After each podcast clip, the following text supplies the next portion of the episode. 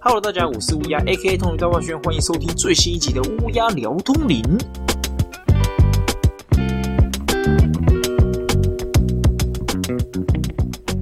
终于，终于来到了第二集啦！各位，感谢大家，感谢大家 耐心的等待。因为十一月二十六号的第二届 S.F.I.T 通灵同好会过后呢，我稍微休息了一下。跟第一届一样啊，我第一届结束之后也是稍微休息了一下，毕竟真的在聚会前面的一些准备时期，真的让我有点累到，所以我通常大概会抓半个月至一个月的时间稍微休息。不过这休息期间呢，也不是说都完全空着没事干啊，因为虽然跑单可能稍微休息，但是装潢我自己的主业装潢业，他的工作还是进来，所以不管是接 case 啊，或者是谈案子啊，见客户啊。或者是丈量工地啊，我还是都有一直在做啊，这部分就也不是完全休息到，不过还是稍微放松了一下，稍微放松了一下，好不好？感谢各位的等待，感谢感谢。那首先第二集的一开始要感谢的，还是来到第二届 SFIT 的参加者们，非常感谢你们，也感谢陪同的朋友跟陪同的家属，真的非常感谢，因为你们也参与了这个活动，然后也有参与了这个活动里面的一些项目。也玩得蛮开心的，互动上来说，我觉得都蛮好的，所以这一点我算是蛮欣慰的。那最要感谢的呢，还是与我一起共患难的小池以及 QQ 这两位以创办者身份一起跟我协力主办的两位同好们。QQ 的部分呢，跟小池两个人都是有准备活动、准备项目，然后也带了非常多的周边商品过来摆设，让活动更加的丰富。那 QQ 的部分算是带了一些设施，让我们在投放的部分呢，可以更顺利的完成这个聚会。那小时的部分呢，这一次选择了 cosplay 孔珊安娜，也就是通灵王的女主角，非常的到位。不管是服装的部分还是道具的部分，我自己都看了非常的开心，因为很久没看到 cosplay 通灵王了啦。虽然我还是会在网络上看，有时候会 Google 一下各个国家的人在通灵王上面的活跃度。大概是落在哪里？不过我已经很少、很少、很久、很久没有现场看到通灵王的 cosplay 了，所以，哎呀，感谢小池让我大饱眼福啊！而且来参加的人应该都有看到小池的安娜，感谢小池，感谢感谢。再来要感谢的呢，是我这次的主会师，也就是我的高中同学利友。这次利友也有来到现场，那他的身份不算是参加者啦，他算是来这个聚会看看，来这个同好会看看。想说，哇！我这高中同学从小就这么喜欢通灵王，到现在是能够搞出什么东西来？诶，还真的搞出点东西来了，好不好？应该是没让他失望啊，因为他有跟我说，他觉得很开心。我们算是中部的学生，我之后是没有到其他外县市发展。那他呢，跟着他的家人到了北部去，所以他现在人在北部。我们这一次办的地方跟第一届一样，在北部，他刚好也在北部，就来参加，就来算是参与了。不是参加，算参与。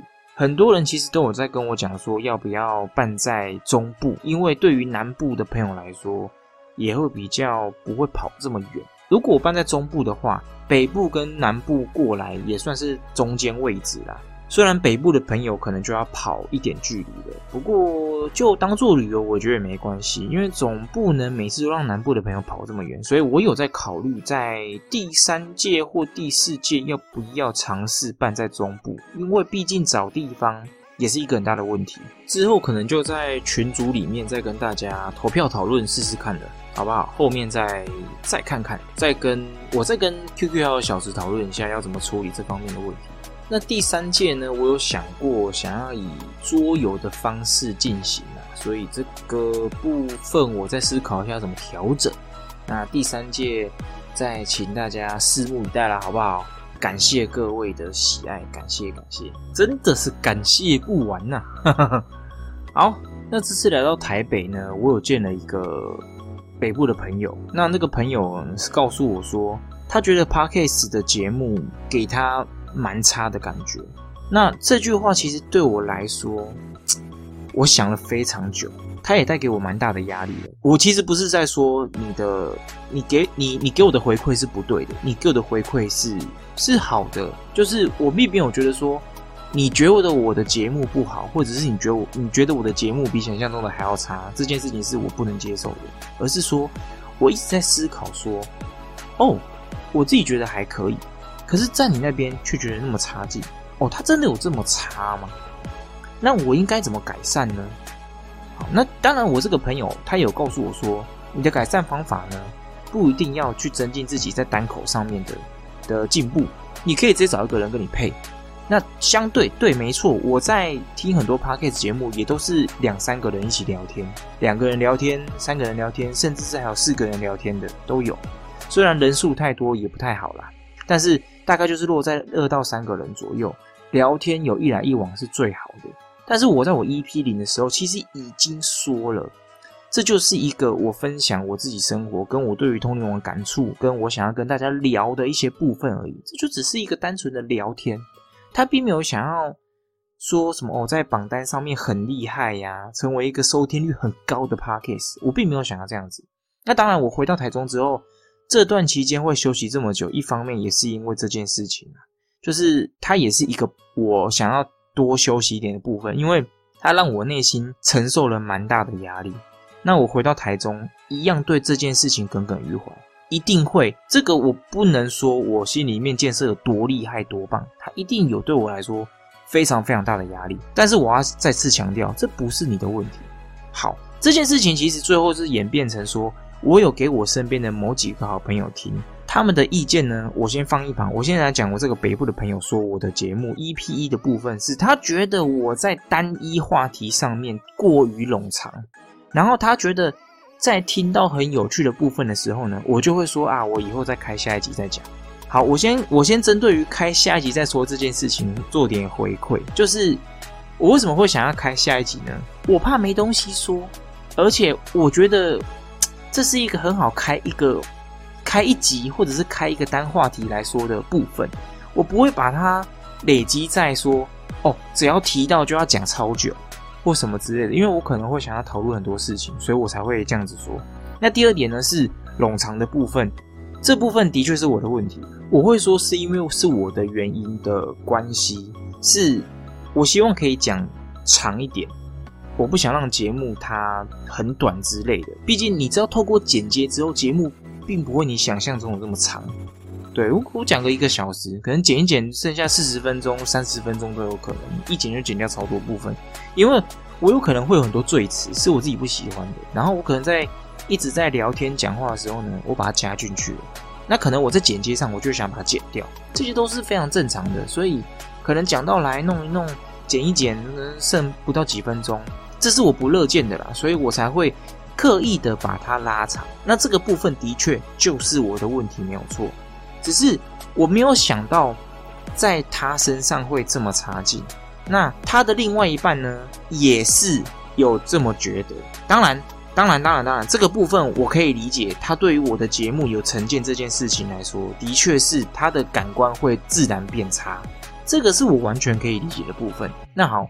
说到我给我身边的朋友听这件事情，你看我这个北北部的朋友，他是觉得太冗长，可是我的朋友说他觉得好像要偏题了，等于说这个北部的朋友他觉得很有趣的话题，想要继续进行下去的时候，我的朋友却觉得说好像要偏题了，那这样子不就是非常两极的部分吗？我完全没办法去，我没办法去讨好任何一方。我在 EP 零的时候就已经有讲，这是闲聊了，这就是一个简单的闲聊。对于一个呃，不管是我的粉丝们，或者是对于通灵王这个频道有兴趣的朋友们，它就是一个近距离的聊天。然后呢，再把我所经历的日常拉出来跟大家聊聊，跟大家琐碎的聊聊天、说说话的这种感觉，它就只是一个朋友跟朋友之间的感觉而已，就只是这样子。他不是说哦，我一定要讲的很好笑，很像一个表演，很像一个什么秀之类的。我不是，不不是这样子的。所以，我最后，我为什么最后会有这个结论呢？原因是因为我还是中间非常的迷惘哦，我还是非常的困惑。到了一个我真的非常非常要好的朋友身上的时候，我最后得出了一个答案。他告诉我说，我觉得你讲的没有不好，而且。你跟你一开始说你的节目定位没有脱离啊，你就是闲聊啊，而且你想要你想要认真说的东西，你也跟观众们说到说你后面会想要开一个，就是开一个专栏，还是开一个呃开一集来聊之类的，有点像老高那样子哦，再开一集来说之类的那种感觉。可能是你知道这件事情是可以被细说的，所以你这么做，我听到之后我就我我可以不用那么哗众取宠，我就是讲我想讲的东西，我觉得这样子就够了。包括我在上一集有提到观众的 Q&A，如何当一个称职的夜王粉丝这件事情，我的北部朋友跟他的另外一半对我的这个概念呢，他们是觉得说，呃，我我的北部朋友觉得说我没有认真听我自己讲什么，所以就草率的丢上去，把节目丢上来。那他的另外一半说，啊，我一定有认真听，不然他怎么可能会这样想？这一定是他的想法什么的。我可以说你们两个人对一半，就是你们都对，但只对一半。第一呢，我的确有认真听我自己讲什么，我的确有听啊，不然我怎么剪接，对不对？我我现在讲这些东西，我都透过剪接呢，那不然怎么可能？那第二点是呢，夜王这个逻辑跟话题，它很广泛，我本来就不可能草率的全部讲完。所以它也只是我讲出来的某一个部分跟闲聊的一个一个一个话题而已，它并不会成为说哦，我对于夜王的整体成见是这个样子。好，我打个比方好了，我讲完之后，你们对于我对于夜王这个角色好像有什么误会？我没有不喜欢他，我非常喜欢他。我跟你讲，我非常喜欢夜王这个角色，我甚至觉得他有时候比阿叶还要帅很多。但是我的心还是在阿叶那一边的哦。我的个人是状态是这样的，我还是喜欢麻仓叶，但是我并不觉得叶王不好，我也不觉得叶王不行，我觉得他蛮帅的。他的有一些做事情的方式其实是值得被学习的。但是你不能说这个角色没有缺陷，他一定会有。你喜欢同一个角色有不同的看法，我在我的直播常常说到这件事情，这就是我想讲的。我今天喜欢夜王这个角色，我对于他有很多角色上曲线的缺点，我认同或不认同，这都归于我自己个人喜欢这个角色的魅力所在，而不在于其他人该怎么去说我对于这个角色该有什么样的像看法，我一定要跟谁一样。我曾经问过一个朋友，他觉得夜王这个角色怎么样？他说：“哦，我看完通灵王了，哦，我也把他后面的结局补完了。”我甚至还看过了麻叶童子，也就是夜王他最最最最最最最一千年前小时候的故事，他都看完了。他的逻辑是这样子的：他告诉我说，他觉得夜王过了一千年后，他没有成长。哎，我说你怎么会这样想？他告诉我说，夜王他过了一千年，他觉得他妈妈被人类们杀害之后，他看尽了人类的丑恶，他觉得。他想要创造一个只有通灵人的世界，所以他要诛杀任何的人类，然后创造成为通灵王之后，创造一个只有通灵人存在的世界。他觉得这才是这个世界该有的样貌。但是呢，夜王这个角色做了这件事情，岂不就跟当初杀他妈妈的人类一样了吗？你诛杀人类，跟人类觉得他妈妈是异类，这件事情是同样的逻辑。他觉得是这样子。哎，那我哎。我认真去思考，其实他也没有错。那有些人会说啊，你今天这样子想，你一定是没看过《通灵王》啊，你一定是没看过夜王的故事，你一定是不了解夜王。我觉得每个人都有他的角度去了解夜王的看法，而且都值得被尊重，而不是说哦，我今天对于夜王的某些逻辑了解的思维跟他人不同，哎，我就不叫真正的了解。我觉得他不是所谓非黑即白的状态。吴景荣之老师在画通灵王的时候，我个人认为他其实就已经在告诉我们一件事了：夜王他再怎么强大，最后可能真正胜利的都不是力量，都不是武力的多寡，都是内心。因为我们可以看到，夜王的确是成为通灵王，的确是很多人应该看旧版动画都没有这个概念，因为漫画在最后，夜王的确是成为通灵王了。但是他也妥协了对于诛杀人类的这一个做法，因为他也知道说仇恨蒙蔽了他的双眼，他这么多年以来都没办法，因为成为麻仓夜王大阴阳师之后，看到他妈妈，找到他妈妈，因为他从头到尾都被仇恨、都被复仇给蒙蔽了双眼，所以即使他妈妈在他身边，他也都再也看不到他妈妈了。夜王他得到了强大的力量之后，但是他被蒙蔽了双眼了，所以他最应该看到的人他看不到了。他换来的是什么？复仇之力，而这力量是强大的，但伴随着呢，可能是他不想要得到的结果。很多角度，我只能说，角色曲线从头走到尾的时候，他有太多的历程，太多的层面可以观看这个角色了。其实我非常感谢你们给我意见，不管是这位北部朋友，还是这位北部朋友的另外一半，我非常的感谢你们给我意见，我也收到了，我也承受了这一股压力。但是呢，我绕了一圈之后，我先跟你们说声不好意思，因为很多时候我对角色的看法，可能对于你们来说有点肤浅，我没办法讲出这么多细节出来，可能是我忘记了，或者是我目前的内心悸动还没达到那个地方，所以我讲不出来。今天 Q A 的部分就是这样子，你回我答，我答你回，就是这种概念。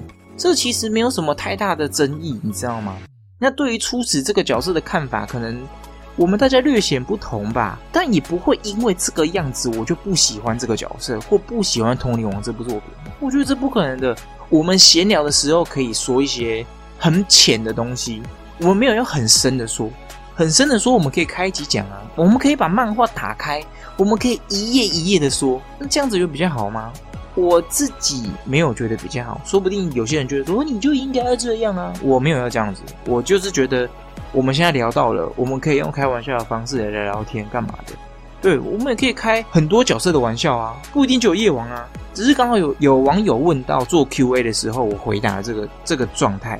如果你们要听节目要鸡蛋里挑骨头的话，其实我也不能怎么样，但我只能说我的我未来可能的。的播放状态，或者是我聊天的曲线，我没办法达到你们的要求，我只能做我自己想做的而已。那对于你们还想不想继续听，我是觉得没有关系，因为毕竟我为我自己负责，不是为你们负责。夜王这个角色我还是非常喜欢，我要再三强调，夜王这个角色从头到尾，他就是有个人魅力，没错，非常的明显。从销售量来看就知道了，各个商家都抓到了夜王是流量密码这件事情。那 OK，好，我也把夜王来当做流量流量密码试试看好了。其实很简单，就是一直捧他。哦，夜王超帅的，哦，夜王超棒的，哦，夜王把人类杀死最对了。哦，夜王的做法呢，都完全没有缺陷。可是我觉得这并不是我 想要做节目的方式，所以我跟我先跟这位北部朋友的另外一半说声不好意思，好不好？OK，如果你听我的节目你感到不舒服的话，我感到很不好意思。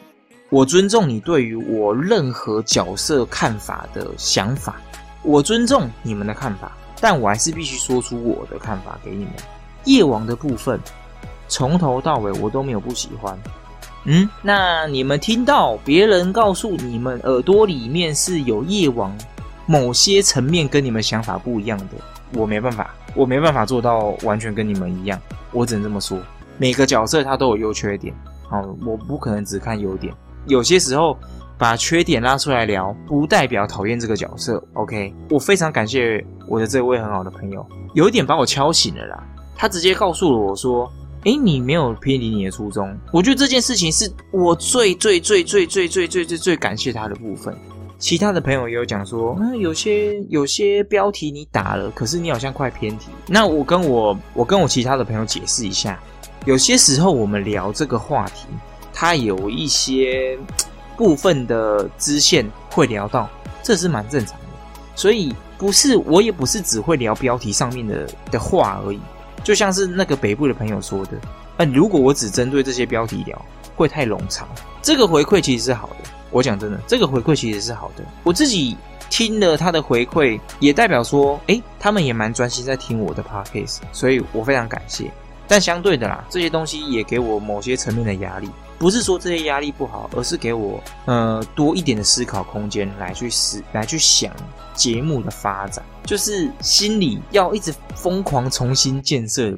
真的，他给我蛮大的压力。我不知道说我闲聊哇会让你们这么的挑剔。那这但这个部分不是说谁对谁不对，而是说哦我没有想到你们会这么重视我。哎呀，太开心了。换个心理的角度啦，就是心理层面改变一下想法，就是你们很重视，所以你们才会那么认真的挑。那我我有蛮喜欢一个中部的广播节目，叫做《晚安一六八》，它是主持人小潘跟宝拉主持的。那他们也有开一个 podcast，就叫做小潘宝拉。他们也有讲到说，有一些观众，他们可能在 Apple Podcast 上面只给了四颗星。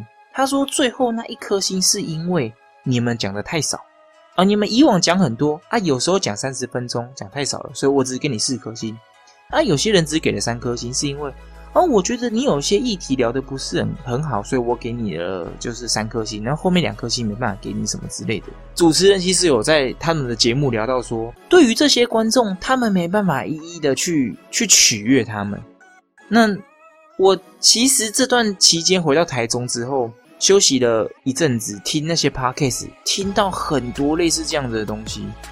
我最后才豁然开朗，我真的没有必要去为了某一些人对于我节目上面针对角色的优缺点聊聊天之后所给予的负评这么的耿耿于怀，或者是说啊内心压力会这么大，我我觉得压力一定会有，但是那个不用到这么大。录音一定会有不顺利的时候，然后对于角色曲曲线的聊天，我觉得未来我会慢慢的、慢慢的、慢慢的在。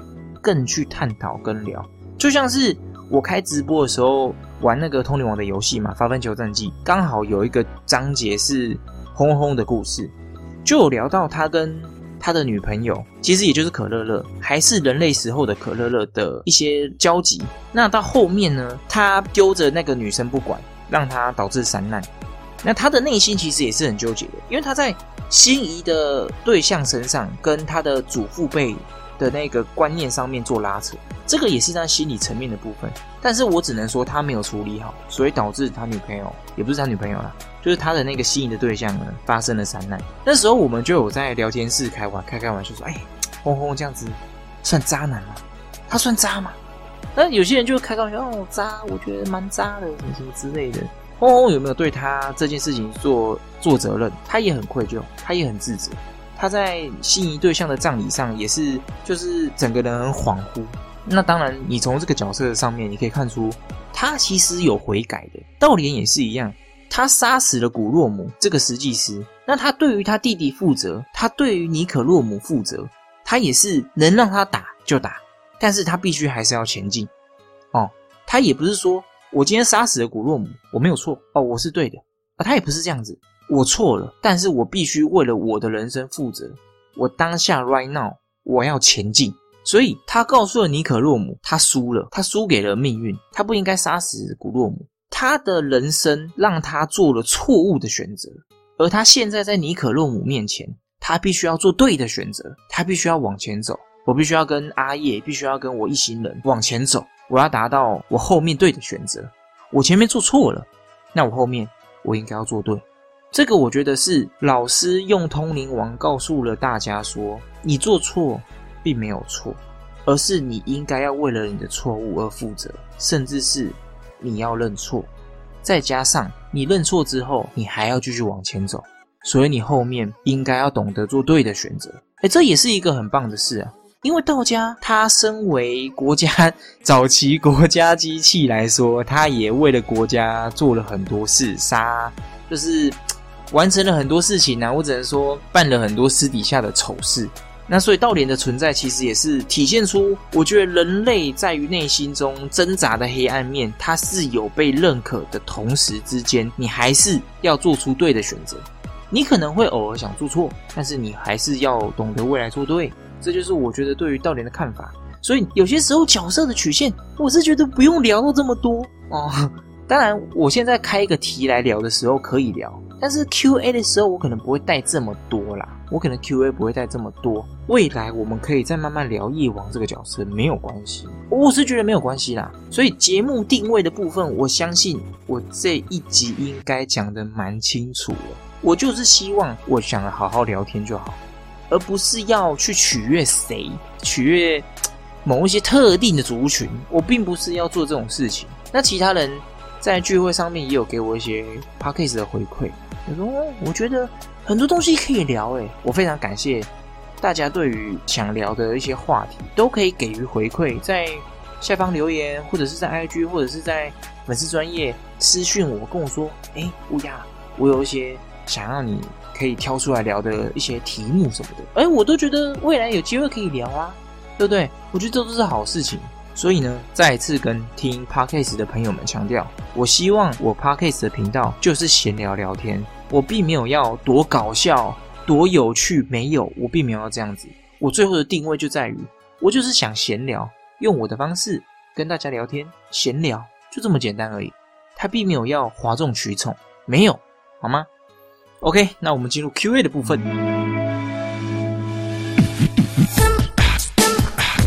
首先呢，是这个哒哒呼旺说举落绘图好厉害，我都画不出这样的图。乌鸦祝你们聚会愉快，我人没办法到，实在是实在也很想绘图表示心意，可惜不是那块的料。我完全懂你哒哒，我也不是那块的料，好吧，我也是很想要画图，但是 就是画不好，所以这份工作我们就交给别人就好了。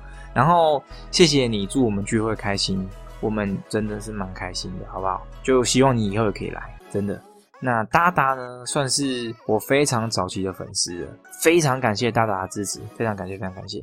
然后再来的是小右又怎么了？说孤力等于实力的象征，还是心境才是真正的强大？我觉得这个就像是我前面有讲到的，吴景宏之老师其实已经对于这件事情放出了一个非常非常明显的答案了，也就是叶王的巫力再怎么强大，都抵不过阿叶他内心真正的强大。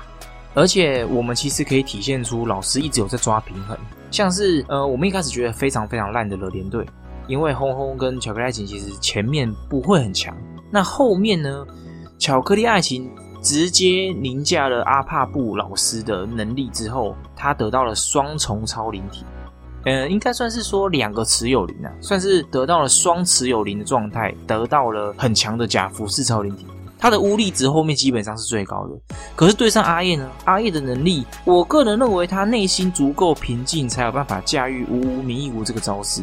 无无迷无，其实我有在佛教的文里面有看到，无无迷无为什么叫做净化之力的原因，它？有点像是说平静到毫无念头的那种概念，等于说我没有想法了，我才有办法容纳所有想法，所以我的无我涵盖了所有的概念。我觉得有这种层面，所以心静下来的时候，他可能才有办法发挥真正的强大的力量。我可能在实力很强的情况之下，我愤怒，非常的生气，我达到了九十趴。可是当我心静下来的时候呢？我心还没静之前，我可能是二三十趴。可是我一心静下来的时候，我可以发挥我百分之百的力量，纵使自己的百分之百可能比对方生气的时候还要弱。但是我却能够达到巅峰，我觉得是这个概念。所以，当心境的力量跟真正巫力的强大去匹敌、去对比的时候，我个人认为是心境大过于巫力强大。浅看跟深看的个概念啊，你浅看力量强大，你深看的话就是心境强大，差不多就这样子了，好不好？那留言的部分，希望大家可以踊跃啦。那 Q&A 我就可以回答更多的问题，不管是浅聊还是深聊都可以。那一样，我在其他的平台上面没有看到任何的留言。然后，嗯，Apple Podcast 我也不知道怎么看留言，我现在还在摸索。如果大家有想法，都可以透过 IG，或者是透过呃粉丝专业，或者是可以在 YouTube 下面留言给我，那我都可以看到，好不好？一样，我想告诉大家的是，喜欢同一个角色有不同的看法，请尊重对方，好吗？啊，不要觉得说我都在得罪叶王的粉丝。那因为夜王很多人喜欢嘛，好不好？所以当我在聊的时候，就是会有几个喜欢夜王的人呢，会可能暴跳如雷，或者是非常的生气。那既然你为了我可以这么生气，也代表你对我有所重视嘛。那这方面我还是对于你先感谢一番哦，好不好？这个部分就是大概就是这样。我只能说我喜欢这个角色，一定有褒有贬呐。你只想听包，那我也没办法。但我还是会说我想贬的地方。阿叶也是一样啊，对不对？角色本来就是有它上下的曲线问题。这个希望大家都要包容一下，好不好？我其实早期的我也是很没办法去接纳他人的看法，我也是到嗯，可能三十差不多快三十岁的时候，我才慢慢的去理解到说，哦，原来聆听他人的看法格外重要哦，不是说你的想法一定要压过于他人还是什么的哦。这个人对于这个角色曲线的逻辑思维跟我不同，那我说不定可以听听看呢。那我综合了一下他的想法之后，说不定我的思维会升华嘛，对不对？所以这些都是很好的啊。所以拜托不要一意孤行啊，真的不要一意孤行。其实我会说，我回归到我。想要聊天的方式，也不是说我完全不听那他人的想法跟看法，而是我不应该因为这位北部的朋友的的一些对于节目的回馈 啊，烦呢，就是回馈啦，好吧，不要讲的太那个，不要讲太硬，就是你给我的回馈，我不应该给我自己太大的压力，我就是给我自己太大的压力，所以我一直在沉淀自己想这件事情，结果想破头，我才发现其实没有这么严重。就是我讲的东西，可能对于你们角色曲线的渲染没有到位啊，所以你们觉得可能不对。但是我觉得没关系啊，我可以再说一些我自己想讲的话，或者是我可以再去调整一些我认为节目该去呈现的状态，我觉得都可以，好不好？感谢你们啊，真的感谢你们。好，节目就差不多到这边。那最近天气真的变得非常冷，不管是住在南部、中部、北部的朋友，我都希望你们可以多穿点衣服，多加点衣服，不要让自己冷到，不要让自己感冒。那疫情也不要因为现在减缓之后就怠惰哦，希望这是不要发生的，因为毕竟每一天的确诊人数跟死亡人数还是在增加。好，还是希望大家注意。那如果喉咙痛不舒服呢，就。赶紧先看个医生还是什么之类的哈，不要让自己不舒服到。那这个礼拜的寒流听说会进来，那我可能会在圣诞节之前会再录一集啦，因为圣诞节就可以讲到鲁道塞布与塞拉姆两个人的故事了。当然有他们两个，就有巧克力爱情。巧克力爱情、鲁道塞布、塞拉姆，他们三个人算是关系链，圣诞节的关系链，好不好？OK。好啦，那这集就到这里啦！我是乌鸦可以终于大会选，我们下一集再见喽，拜。